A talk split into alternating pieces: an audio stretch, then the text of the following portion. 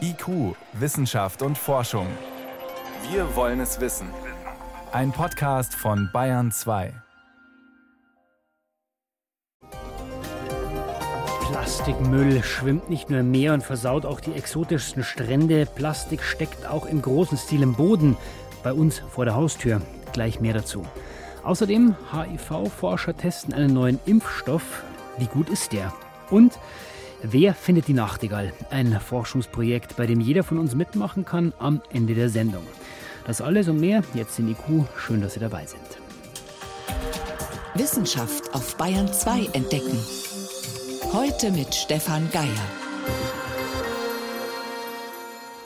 Bei Plastik in der Umwelt, da sehen wir inzwischen riesige Müllhalden im Meer, in den Flüssen. Da werden sie Seevögeln zum Verhängnis, Schildkröten, Fischen gelangen auch in die Nahrungskette, diese Plastikteilchen, aber auch bei uns vor der Haustür ist Plastikmüll nicht ohne.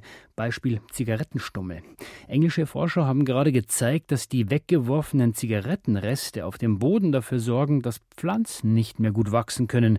Der Grund ist das Plastik, das drin steckt. Jetzt könnte man meinen, gut, ein paar Zigarettenstummel ist doch nur relativ wenig, aber wie viel Plastik bei uns wirklich auf dem Boden rumliegt, das weiß man gar nicht so genau. Es könnte aber sogar mehr sein als in den Gewässern.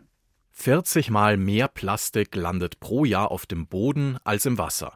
Zumindest in der Schweiz und zumindest, wenn man die sieben häufigsten Plastikarten durchrechnet. Das haben Forscher an der Eidgenössischen Materialprüfungs- und Forschungsanstalt EMPA gemacht. Sie haben den Weg des Plastiks Schritt für Schritt verfolgt, erklärt der Umweltwissenschaftler Bernd Nowak, einer der zwei Autoren der Studie.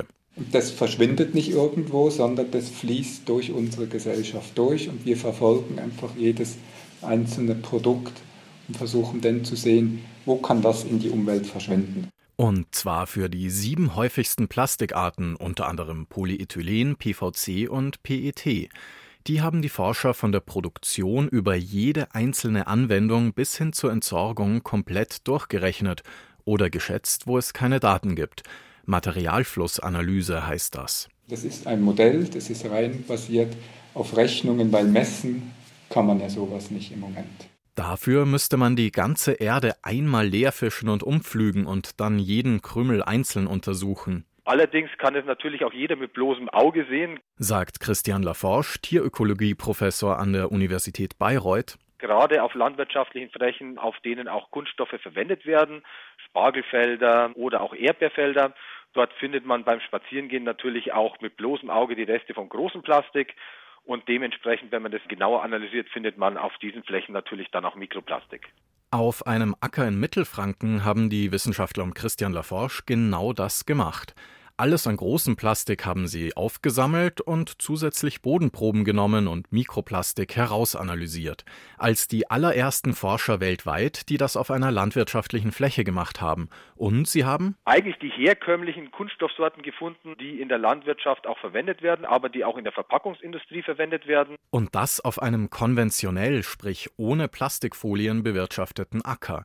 Die Ergebnisse sind ähnlich zu denen der Schweizer um Bernd Nowak weggeworfene Verpackungen und danach zum deutlich kleineren Teil Folien aus Landwirtschaft und Bauindustrie. Das alles landet direkt auf und in den Böden. Im Wasser dagegen sind es zum Beispiel in der Toilette runtergespülte Wattestäbchen oder Kunststofffasern, die sich aus der Kleidung rauswaschen. Alles in allem 5000 Tonnen pro Jahr in der Schweiz. Allerdings schränkt der Bayreuther Tierökologe Christian Laforge ein, es kann da sehr schlecht hochgerechnet werden, wie viel sich schon in der Umwelt befindet. Denn seit den 40er, 50er Jahren entlassen wir leider Gottes Kunststoff in unsere Umwelt. Wie die ersten Rechnungen der Schweizer Wissenschaftler zeigen, landet sehr viel davon im Boden. Wie viel genau dazu braucht es deutlich mehr Forschung, die die Wege des Plastiks in die Umwelt untersucht. Zum Beispiel fehlt in der aktuellen Schweizer Studie noch ein ganz großer Verursacher von Mikroplastik, der Reifenabrieb, also Gummi und Plastik, die sich von Autoreifen in die Umwelt abreiben.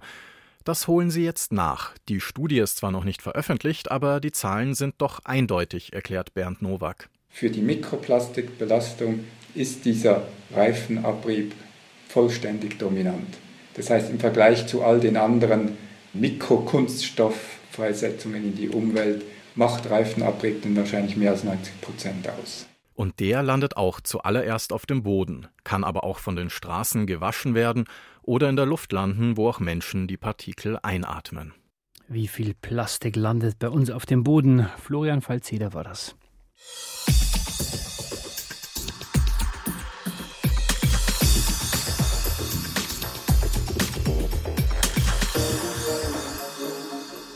An AIDS sterben jedes Jahr etwa eine Million Menschen weltweit. Bei uns in den entwickelten Ländern hat man inzwischen recht gute Überlebenschancen, weil wir haben ja Zugang zu wirksamen Medikamenten und die erlauben es einem Menschen mit HIV fast normal zu leben und eben die Krankheit AIDS zu verhindern.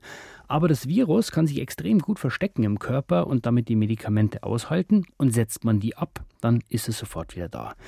Besser wäre natürlich eine Impfung, also ein Schutz ein für alle Mal, aber das hat bislang nicht funktioniert. Auf einer großen HIV-Konferenz diese Woche in Mexiko ist ein großes Thema jetzt der letzte Teil einer Studie zu genau so einer Impfung. Ein großer Pharmakonzern führt die schon durch. Ist das jetzt die große Hoffnung? Das konnte ich kurz vor der Sendung Hendrik Streeck fragen. Er ist Direktor des Instituts für HIV-Forschung an der Universität Essen-Duisburg. Er ist gerade in Mexiko. Erste Frage. Es gibt inzwischen viele Medikamente, die das HIV-Virus bekämpfen. Warum ist gerade diese Impfung so schwierig? Eine Impfung gegen HIV äh, ist schwierig aus mehreren Gründen. Einmal, ähm, wie Sie es schon angesprochen haben, diese sehr hohe Komplexität und Diversität von dem Virus selber ist ist weltweit sehr unterschiedlich. Es gibt sehr viele verschiedene Subtypen, gegen die man einen Impfstoff generieren müsste. Hinzu kommt eben die Oberfläche von HIV selber, die zu 50 Prozent aus Zucker besteht. Und das menschliche Immunsystem kann sehr schlecht gegen Zuckermoleküle Immunantworten generieren. Hinzu kommt eben auch noch, dass HIV sich im Immunsystem selber versteckt und dadurch es schwierig ist, dort richtig anzugreifen. Jetzt gibt es einen neuen Stoff, der probiert wird. Ein großer Pharmakonzern Johnson Johnson startet eine Studie auch an Menschen mit dieser Impfung. Wie funktioniert dieser Stoff? Also es gibt äh, ja relativ viele Impfstoffversuche, die schon getestet wurden, aber immer nur in der Phase 1. In der ersten Phase wird geschaut, ob er sicher ist und auch Immunantworten generiert. Da hatten wir so ungefähr 400, über 400 äh, Tests bisher. In der Phase 3 wird wirklich geschaut, ob ein Impfstoff effektiv ist. Und das wurde erst ja jetzt äh, fünfmal getestet und jetzt zum sechsten und siebten Mal, was wirklich besonders ist. Ist es denn ein großes Thema auch auf der Konferenz, diese Impfung? Ja, also das Besondere an diesem Impfstoff ist eben, dass es ein Mosaik-Impfstoff ist. Die Studie, die auch anfangen soll im dritten Quartal diesen Jahres, heißt auch Mosaico. Da geht es darum, dass von allen Viren weltweit quasi Bestandteile genommen wurden und wie ein Mosaik zu einem neuen Virus zusammengesetzt wurden. Und aus diesem Konstrukt wurde dann ein Impfstoff generiert und der hat im Affen eine sehr hohe Effektivität gezeigt, was schon erstmal irgendwie etwas Besonderes ist, weil viele Impfstoffe eigentlich im Affen nur so eine moderate Effektivität gezeigt hat. Dieser hat aber im ersten Versuch äh, über 66 Prozent gezeigt. Man hat den dann verbessert, den Impfstoff, und hat, zeigt jetzt sogar über 94 Prozent Effektivität im Affen. Wir wissen natürlich nicht, ob die gleiche Reaktion auch im Menschen hervorgerufen wird. 66 Prozent, 94 Prozent. Jetzt sind wir, haben so ein bisschen das Bild, eine Impfung, das ist ein hundertprozentiger Schutz. Wenn dieser Schutz nicht umfassend ist, bringt es dann überhaupt was? Ein Impfstoff ist nie 100 Prozent. Zum Beispiel der Hepatitis B-Impfstoff, den wir viele kriegen, der hat einen 90-prozentigen Schutz. Sogar der Grippeimpfstoff manchmal hat nur einen 30-prozentigen oder sogar 18-prozentigen Schutz. Also viele der Impfstoffe haben gar nicht so einen hohen Schutz, aber dadurch, dass wenn viele geimpft werden, man eben auch einen gegenseitigen Schutz aufbaut, also diese sogenannte Herdenimmunität aufgebaut wird. Ein Impfstoff, der einen 66-prozentigen Schutz hat, ist zumindest für eine Epidemie wie HIV etwas sehr Attraktives, weil man dann doch einen großen Einschnitt in die Epidemie äh, bewirken kann. Diese Impfstudie, Sie haben es angesprochen, das ist jetzt schon sehr weit fortgeschritten. Das klingt auch schon weit. Auf der anderen Seite wird auch immer noch ganz im Detail geforscht an den Grundlagen, die Medikamente zu verbessern, die diese schlafenden Zellen besser erwischt. Wie ist denn die Stimmung, Herr Streeck, auf der Konferenz auch? Welches Konzept wird denn letztendlich gewinnen? Das kann man überhaupt nicht sagen. Wir hatten bisher erst fünf Impfstoffversuche, die auf Effektivität getestet wurden. Und jeder einzelne Impfstoffversuch hat uns alle extrem überrascht. So kann es sein, dass dieser Impfstoffversuch, wo wir 2022, 2023 erst die Ergebnisse sehen werden, dass der funktioniert und wir plötzlich einen Impfstoff haben, der effektiv ist und äh, lizenzierbar ist. Es kann aber auch sein, dass er komplett daneben geht und wir überhaupt keinen Effekt haben. Also man muss weiterhin äh, auf jeder Front arbeiten und forschen, um was bei der Epidemie zu bewirken und die HIV-Fälle weltweit einzudämmen. Also ein vielversprechender Ansatz. Trotzdem, die Grundlagenforschung geht auch weiter. Die Grundlagenforschung zu HIV. Vielen Dank für diese Erläuterung. Das war Hendrik Streeck, Direktor des Instituts für HIV-Forschung an der Universität Essen-Duisburg. Und ich grüße Sie nach Mexiko. Haben Sie vielen Dank. IQ, Wissenschaft und Forschung gibt es auch im Internet. Als Podcast unter bayern2.de. Und jetzt ist es 18.16 Uhr. Männer sind anders als Frauen. Nicht nur die offensichtlichen äußeren Unterschiede, auch innen drin läuft einiges anders. Und wenn man jetzt zum Beispiel herausfinden will, wie gut wirkt ein neues Medikament, dann macht man das in der Regel an Mäusen, bevor man es an Menschen testet. Und auch da gilt natürlich, Mausfrau ist nicht gleich Mausmann. Trotzdem, es scheint, als ob die weibliche Perspektive in medizinischen Studien bislang viel zu wenig beachtet wird, mit dramatischen Folgen, wie Susi Weichselbaumer berichtet. Männchen werden nicht schwanger. Kein Zyklus treibt ihre Hormone zu wilden Kapriolen an. Damit seien sie als Versuchstiere einfach praktischer. Ein typischer Fall von tradierter Falschannahme urteilt die Neurobiologin Rebecca Shensky an der Northeastern University in Boston. So ovarian hormones like estrogen in female rodents. Eierstockhormone wie Östrogen verändern sich bei weiblichen Mäusen täglich. Die gehen hoch und runter. Viele Wissenschaftler haben Angst, die Zyklusphasen der Maus nicht genau berechnet zu bekommen und damit Studienergebnisse zu erhalten, die Kraut und Rüben sind. Aber Männchen sind hormonell betrachtet keinen Deut weniger kompliziert. Also Ihre Hormonlevel schwanken schon auch kräftig. Das geht bereits los, wenn mehrere Mäusemännchen in einem Käfig sind. Drei oder vier Mäuseriche. Und die Testosteronspiegel schlagen Purzelbäume. Wer wird der Alpha? Wer muss sich unterordnen? Entsprechend der Rolle oder dem Stand der Rollenverhandlungen haben die Männchen alle verschieden hohe Testosteronspiegel. Damit sind Hormone Störfaktor bei Männchen und Weibchen. Es gibt keinen Grund, Mäuseriche zu bevorzugen. Trotzdem war das lange Standard, über den man nicht einmal groß geredet hat. Rebecca Schensky ärgert das. In ihrem Bostoner Labor untersucht sie Angstverhalten an Mäusen. The field has defined fear based on die Forschung in diesem Bereich basiert ausschließlich auf Experimenten mit Männchen. Und diese Ergebnisse wurden dann eins zu eins auf Weibchen übertragen. Bei uns im Labor haben wir aber festgestellt, Mäuse verhalten sich bei Angst komplett anders als Mäuseriche. Hätten Forscher von Anfang an Männchen und Weibchen parallel betrachtet, wüssten wir das seit Jahren. Das muss anders werden, finden auch die National Institutes of Health NIH. Als größter Geldgeber für medizinische Forschung in den USA unterstützen die NIH seit 2016 vor allem Studien finanziell, die Weibchen und Männchen gleichermaßen untersuchen. In begründeten Ausnahmefällen behalten sie sich vor, davon abzuweichen. Aber die generelle Linie ist klar, erklärt Sharon Hunter von NIH. Im Kern geht es darum, Geschlecht als eine biologische Variable zum Standard zu machen für Forschungsdesigns. Forschung an Tieren und Menschen soll damit aussagekräftiger und vergleichbarer werden. Die Professorin für Wissenschafts- und Technologiepolitik an der Technischen Universität München, Ruth Müller, hält eine solche Fördermaßnahme grundsätzlich für sinnvoll. Denn was wir generell in der Biomedizin historisch und auch gegenwärtig sehen, ist oft eine Normsetzung des männlichen Körpers. Dabei sei schon auf molekularer Ebene nicht so eindeutig, was rein weiblich und was nur männlich ist, erklärt Müller. Chromosomales Geschlecht, hormonelles Geschlecht, Körperbau. Es genüge aber nicht, Quoten einzuführen.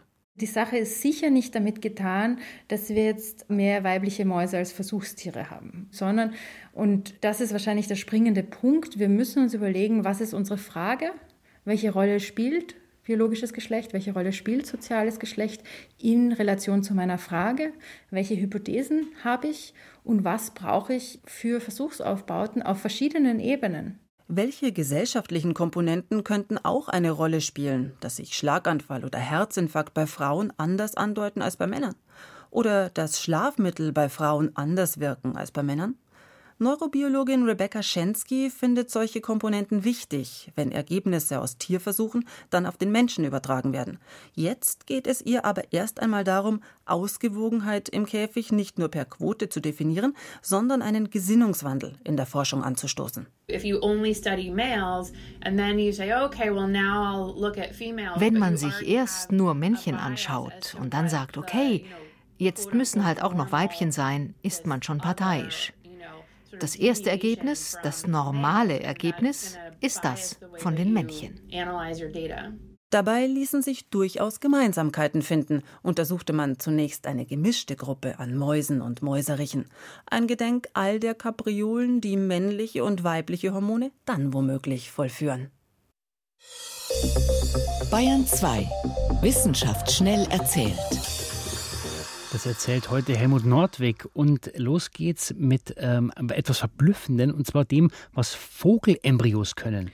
Die können im Ei sogar die Warnrufe der Eltern schon wahrnehmen, wenn Gefahr droht durch die Schale durch. Ja, und mehr noch, sie warnen sich dann gegenseitig, das zeigen spanische Forscher.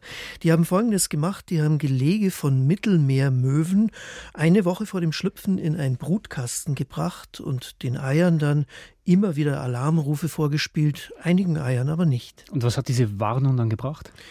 Die Vögel, bei denen ist es so, die kündigen das Schlüpfen durch ein Vibrieren der Eier an. Mhm. Die klopfen da mit dem, mit ihrem Schnabel sozusagen von innen dran und dann merken die Eltern, jetzt geht's los. Und die alarmierten Küken, also die, die die Warnrufe äh, wahrgenommen haben, die haben im Ei mehr vibriert und beim Schlüpfen selber, da waren sie dann aber ganz leise. Vorsichtig rausgekommen. Mhm. Genau. Und als sie geschlüpft waren, hatten die mehr Stresshormone und waren schreckhafter als Artgenossen. Und das Erstaunliche bei der Geschichte ist eben, das war auch bei Küken so, die im Ei den Alarm gar nicht ausgesetzt waren. Das heißt, die Forscher vermuten, da vibrieren die Nachbareier und das genügt schon als Signal, dass da irgendwas im Busch ist. Das heißt doch zwei Schalen durch weitergesagt sozusagen. Genau, jetzt kommt eine wichtige Frage, die wir uns alle ständig stellen. Warum sind Katzen gut bei Videospielen? ist schon immer gefragt, ja. Klar, sie haben neun Leben. Naja, also zugegeben ist ein eher flacher Witz. Ja. Das sagen übrigens auch die Teilnehmer einer Studie in England.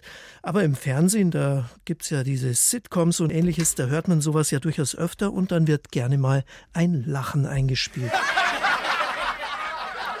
ja, ist am Anfang lustig, kann aber auch ziemlich nerven. Ja, aber die Studie geht weiter. Die Versuchspersonen, die finden nämlich auch einen schlechten Witz lustiger, wenn sie dieses Lachen hören. Und zwar umso mehr, je spontaner sich dieses Lachen anhört. Die Gründe, da können die Wissenschaftler nur spekulieren. Sie sagen, womöglich liegt es daran, dass Lachen ansteckend ist, weiß man ja, oder weil der schwache Witz eben so schlecht gar nicht sein kann, wenn halt alle lachen. Gruppenzwang. Mhm. Jetzt gibt's Neues vom Hyperloop. Wir haben ja schon berichtet über dieses Transportkonzept von einem Schnellzug in einer Vakuumröhre. Und Studierende der TU München haben mit ihrem Gefährten nochmal jetzt den Wettbewerb in den USA gewonnen. Theoretisch kann dieses Vehikel bis 1000 Kilometer schnell werden. Und wie schnell waren die Studenten diesmal? 463 Kilometer in der Stunde in einer Röhre, die gut ein Kilometer lang war.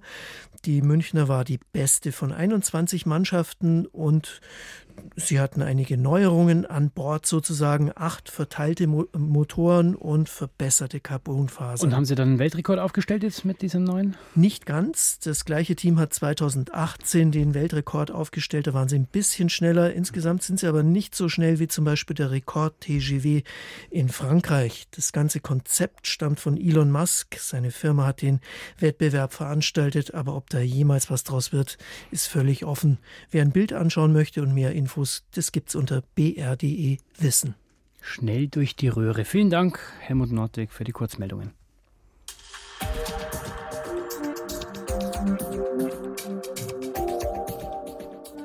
Gehört haben Sie die meisten schon. Aber äußerlich erkennen, das können die wenigsten. Denn mit ihren dunkelbraunen Flügeln und dem hellbraunen Bauch ist die spatzengroße Nachtigall ein eher unauffälliger Vogel, bis sie eben den Schnabel aufmacht. Sie ist nicht vom Aussterben bedroht, aber für Forscher ist sie höchst interessant, weil ihre Gesänge offenbar viel über ihr Leben verraten. Das Berliner Museum für Naturkunde braucht daher für das Projekt Forschungsfall Nachtigall Menschen, die Nachtigallen suchen und aufnehmen. Susanne Delange. Kim Ortega steht im Gebüsch und pfeift. So versucht die Biologin eine Nachtigall zum Singen zu bringen. Im Berliner Tiergarten ist sie mit drei jungen Leuten unterwegs, die den scheuen Vogel gerne einmal sehen würden. Aber das ist gar nicht so einfach. Warum sieht man die nicht? Die sind nicht so wie andere Vögel, die andauernd auf den Wegen sind, einfach immer im Gebüsch. Kim Ortega führt ihre Gruppe langsam durch den Tiergarten. Der Tiergarten Berlin wirkt nicht gerade wie ein Vogelparadies. Er liegt mitten in der Großstadt. Von der nahen Straße des 17. Juni rauscht der Verkehr. Spaziergänger, Radfahrer und Schulklassen sind unterwegs. Und doch gibt es hier mehr Nachtigallen als irgendwo sonst in Deutschland. In die Richtung gibt es zwei Reviere, da sind auch drei. Und deswegen müssen wir einfach mal gucken, ob wir da wirklich eine Nachtigall hören, damit wir sie auch sehen können, weil anders wird es nicht klappen. Nur die Männchen singen, auf der Suche nach einer Partnerin ausschließlich nachts. Jetzt im Juli haben die meisten eine gefunden und können nachts endlich schlafen. Nun zwitschern sie nur noch am Tag, etwa wenn sie ihr Revier gegen einen Konkurrenten verteidigen müssen. Plötzlich verharrt Kim Mortega und lauscht.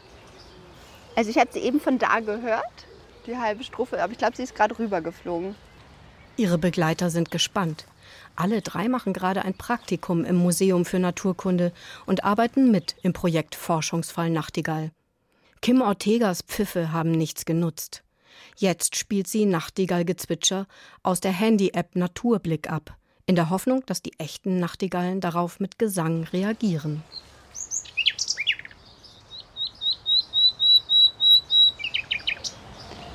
Wir haben kein Glück. Heute sind die Vögel offenbar besonders scheu. Sie lassen sich weder hören noch sehen. Nachtigallen sind unscheinbar braun, nur der Schwanz ist leicht rötlich. Männchen und Weibchen sehen genau gleich aus. Sie sind etwas größer als Spatzen, im dichten Gebüsch kaum zu erkennen. Ihre Gesänge hat der 22-jährige Felix Fritsche schon einmal gehört. Was ich ganz persönlich sehr interessant an Nachtigallen finde, ist, dass es ja über schon fast 100 Jahre Aufzeichnungen gibt von Nachtigallgesängen und dass trotzdem heutzutage immer noch neue Strophen und Gesänge erfunden werden oder aufgezeichnet werden, die bisher so gar nicht zu hören waren. Für die Gesangsvarianten interessieren sich auch die Wissenschaftler, die im Projekt Forschungsfall Nachtigall arbeiten. Projektleiterin Silke Vogt-Heuke wertet die Gesänge aus, die ihr aus ganz Deutschland von Nachtigall begeisterten Bürgerforschern über die Handy-App Naturblick geschickt werden. Sie will wissen, ob sich die Gesänge regional unterscheiden. Über 5000 hat sie schon gesammelt. Gut 3000 davon kommen aus Berlin. Bis Ende des Jahres will das Projekt Forschungsfall Nachtigall alle eingeschickten Gesangsstrophen analysieren. Allerdings haben sie aus Bayern bisher nur etwa 70 Aufnahmen bekommen, wie diese aus Bamberg. Ein Grund ist, warum es in Bayern so wenige Nachtigallen gibt oder wesentlich weniger, dass die Nachtigall kein Vogel der Höhenlagen ist. Das heißt, dadurch ist schon das Voralpengebiet für die Nachtigall kein bevorzugter Lebensraum. Aber der nächste Grund könnte sein, dass die Nachtigall ganz ursprüngliche Grünflächen braucht, um dort sich fortzupflanzen. Es ist ganz wichtig, dass solche naturbelassenen Ecken in unseren Grünanlagen in Deutschland erhalten bleiben, damit eben auch die Nachtigall in 100 Jahren bei uns noch so schön singt. Im Berliner Tiergarten tut sich inzwischen was. Jetzt haben wir sie. Sie sitzt dort. Oben der Baum, über der Lampe noch einen Meter nach hinten links. Und jetzt ist sie runter, da singt sie weiter. Man kann sie total gut sehen. Direkt neben dem Weg sitzt die Nachtigall im Gebüsch. Zwitschert noch einmal, putzt sich und fliegt weg. Und wenn Sie den bayerischen Schnitt heben wollen, dann gehen Sie auch auf Nachtigall-Suche. Naturblick heißt die App. Damit braucht man dann nur noch lauschen, aufnehmen, mitforschen. Soweit von IQ für heute. Am Mikrofon war Stefan Geier.